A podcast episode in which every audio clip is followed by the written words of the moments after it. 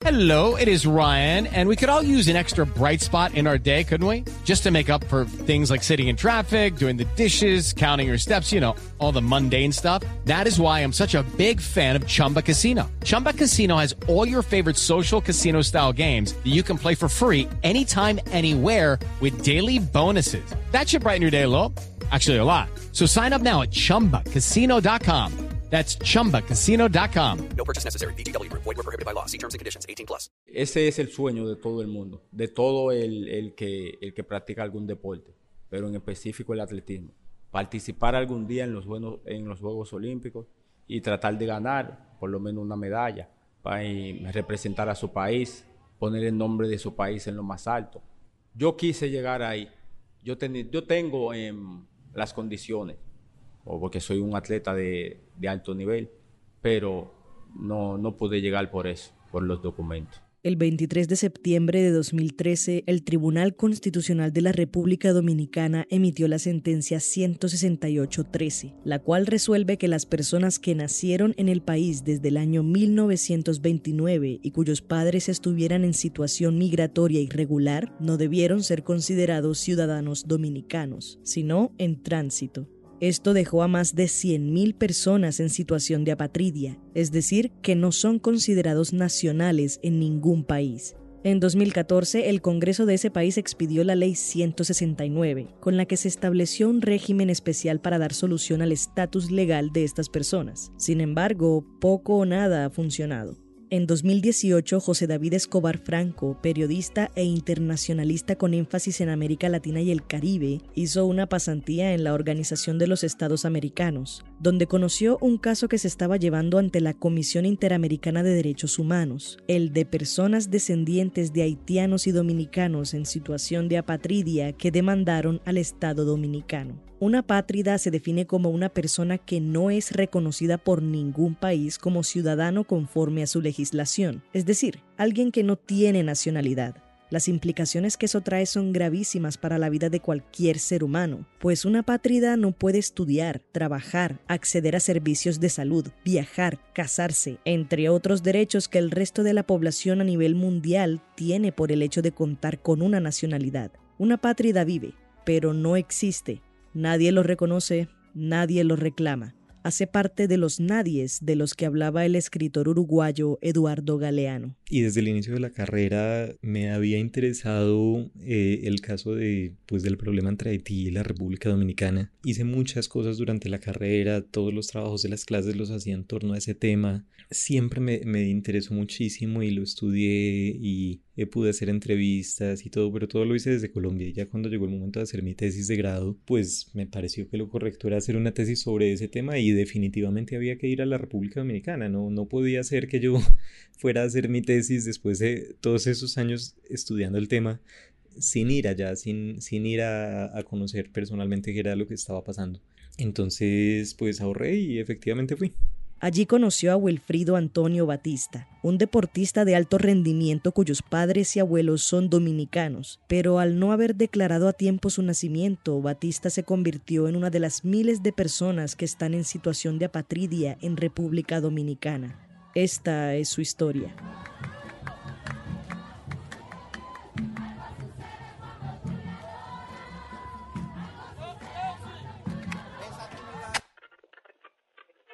Esto es Impertinente. Mi nombre es Paula Cubillos. Quédense con nosotros.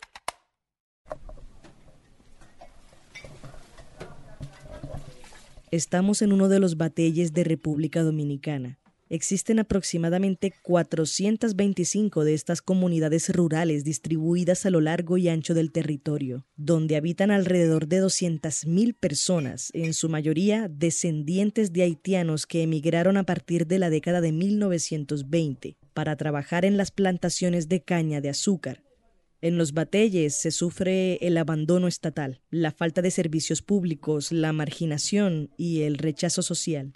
Los conflictos diplomáticos entre Haití y República Dominicana se ven a través de los ojos de un niño o de una niña que no puede ir a la escuela por no tener documentos, en la frustración de un adulto joven que no puede ir a la universidad ni encontrar trabajo, y hasta en la dignidad de los fallecidos que no tienen un acta de defunción que certifique su muerte. se ve a través de los ojos de Wilfrido Antonio Batista, quien nació en Batey 8 en 1997. La primera vez que jugué, béisbol fue aquí, en esta comunidad de Batey 8, con un entrenador llamado Yeselito.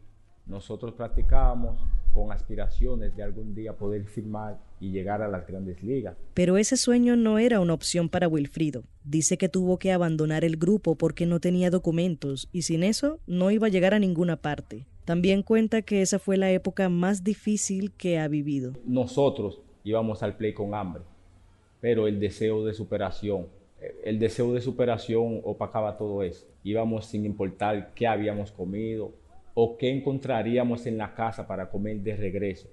A nosotros no nos importaba nada de eso. No te voy a decir que yo no comía en el día entero, pero que yo no comía para ir para el play ni cuando salía del play, sino que también comía mucho después, cuando hacían algo en la casa o la situación económica.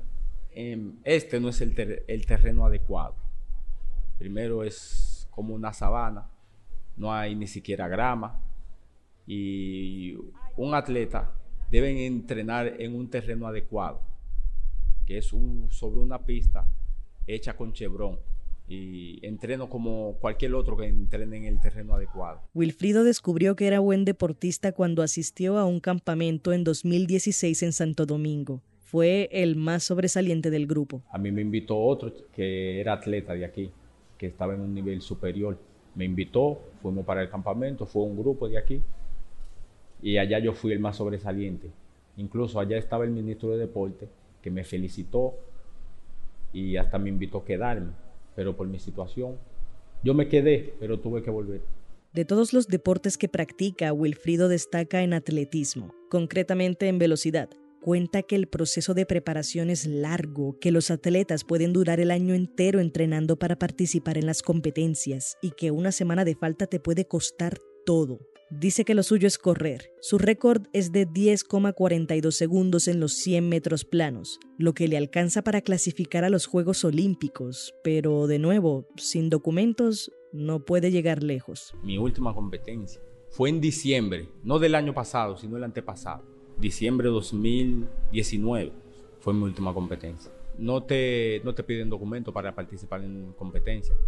Ahora, para viajar al exterior o para, por un ejemplo, cobrar algún sueldo, tienes que tener documento. Wilfrido explica que la Federación de Atletismo evalúa a los deportistas y, según su nivel de desempeño, los envían a competencias en el exterior. Él era uno de los atletas con mejores resultados. Cumplía con todos los criterios para ser enviado a participar en los Juegos Olímpicos por la Federación, pero Wilfrido sabía que eso no iba a pasar. Eso me ha afectado en todo. Tengo 24 años nunca he trabajado y no es porque no he querido, sino porque sin cédula tú no puedes trabajar aquí. Tengo seis años que terminé la secundaria y nunca he podido ir a la universidad. Y yo siempre he sido el, estudiante más destacado de mi curso. Tengo un promedio de nota en todas las materias sobre los 98. Eso te lo puedo enseñar si tú me lo pides, cuando quieras un promedio de nota sobre 98 y nunca he podido ir para la universidad. No puedo avanzar en los deportes. Tuve que dejar la pelota a los 17 años, por eso mismo. Sin documento, la aspiración no vale nada. Esto solo se queda ahí. Cuando le preguntan por qué no tiene documentos, responde que no se los han querido dar, que ha agotado el debido proceso y ha acudido a todos los medios posibles, pero las trabas que le ponen son difíciles de superar. A ti te exigen un proceso, para darte el documento si eres hijo de padre y madre dominicano. Y ese proceso ya yo, yo lo he hecho prácticamente, como tres veces lo he hecho. Y hasta ahora no... ¿Y por qué no ha tenido resultados ese proceso? Creo, creo que porque no quiere. ¿Qué te hace pensar eso? Tú tienes una empresa o necesitas empleado y acudo a, a esa empresa y me dices cuál es el proceso que debo agotar. Y si vengo y realizo todo el proceso debido, para yo trabajar en esa empresa. Si tú, si yo te llevo todo el proceso y tú no me aceptas, es porque tú no quieres que yo trabaje en esa empresa. No es que porque el proceso está mal, ni porque no califico. Eso es lo que me pasa. Me están tronchando mi, mi futuro. No puedo trabajar y quiero trabajar, quiero estudiar. y quiero seguir practicando deporte. Además de la incertidumbre de no saber cuánto más tendrá que esperar para tener documentos, Wilfrido cuenta que se ha sentido maltratado, discriminado y juzgado. Como subirse a una guagua y que en esta guagua, pongamos el ejemplo de ir a Santo Domingo, hay aproximadamente como cuatro chequeos militares. Los militares se suben a la guagua en, en, vez de pedirle documento a todo el mundo, si hay un negro en la guagua, se lo piden específicamente a esa persona. Por lo menos a mí me ha pasado eso casi toda la vida. Y también que muchas personas me lo han voceado muchas veces. Haitiano el diablo y muchas cosas. Maldito negro también. Yo me quedo callado. Es mejor ignorarlo. Si esto se resolviera en algún momento eh, y te dieran tu nacionalidad dominicana, ¿qué sería lo primero que harías? Lo primero, creo que ir a la universidad porque el deporte yo creo que yo nunca me voy a detener.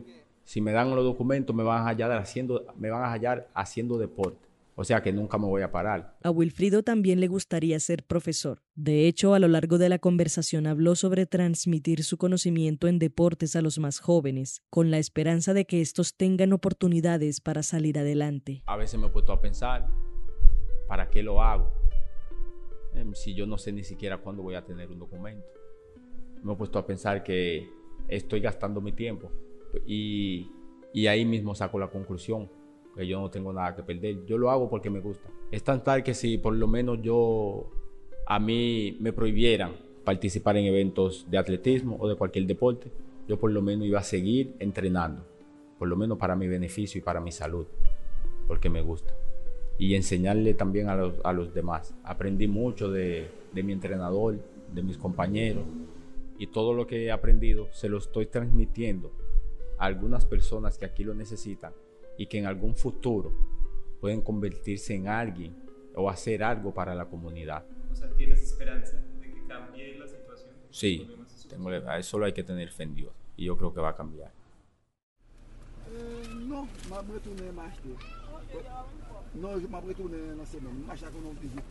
ha pasado un año desde que José Escobar y Wilfrido Batista tuvieron esta entrevista. Pueden encontrar la nota en www.elespectador.com como A la deriva, el drama de los apátridas en República Dominicana. Para este episodio quisimos contactar a Wilfrido nuevamente y preguntarle qué había cambiado desde entonces, pero la señal no es constante donde vive. Aún así, alcanzó a responder que todo sigue igual, que le gustaría estar trabajando, pero sin documentos es casi imposible. La Agencia de la ONU para los Refugiados, ACNUR, establece que determinar cuánta gente vive en situación de apatridia no es fácil, precisamente por la condición de invisibilidad y falta de documentación. Sus estadísticas estiman que hay 4,2 millones de personas apátridas en 94 países. Sin embargo, se cree que esta cifra puede ser notablemente mayor.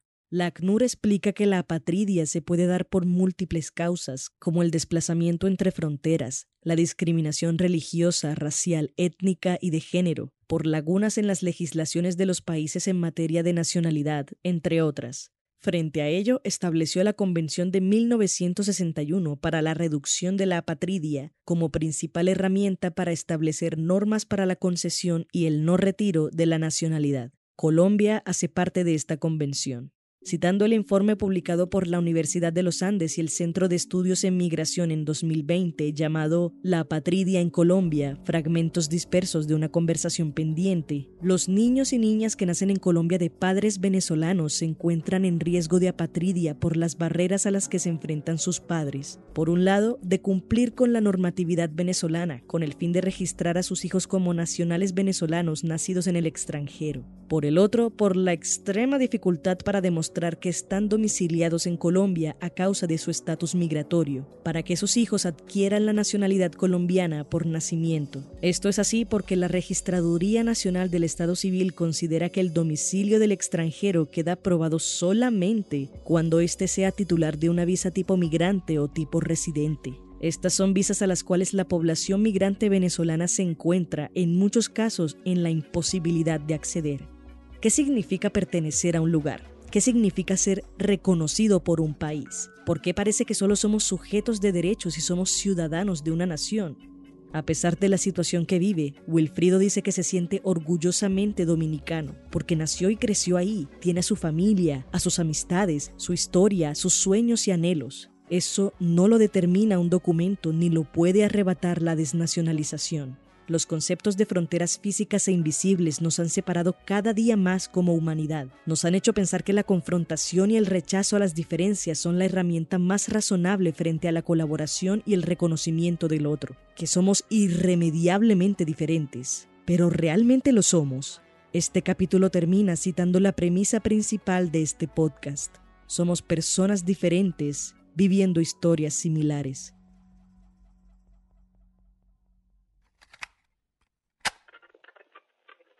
Este fue el episodio 44 de Impertinente, el podcast de opinión de El Espectador. Si quieres escuchar más, entra a www.elespectador.com o a tu plataforma de streaming favorita. Agradecemos a José David Escobar Franco por su reportería y a Wilfrido Antonio Batista por su participación. La producción y edición estuvieron a cargo de Paula Cubillos.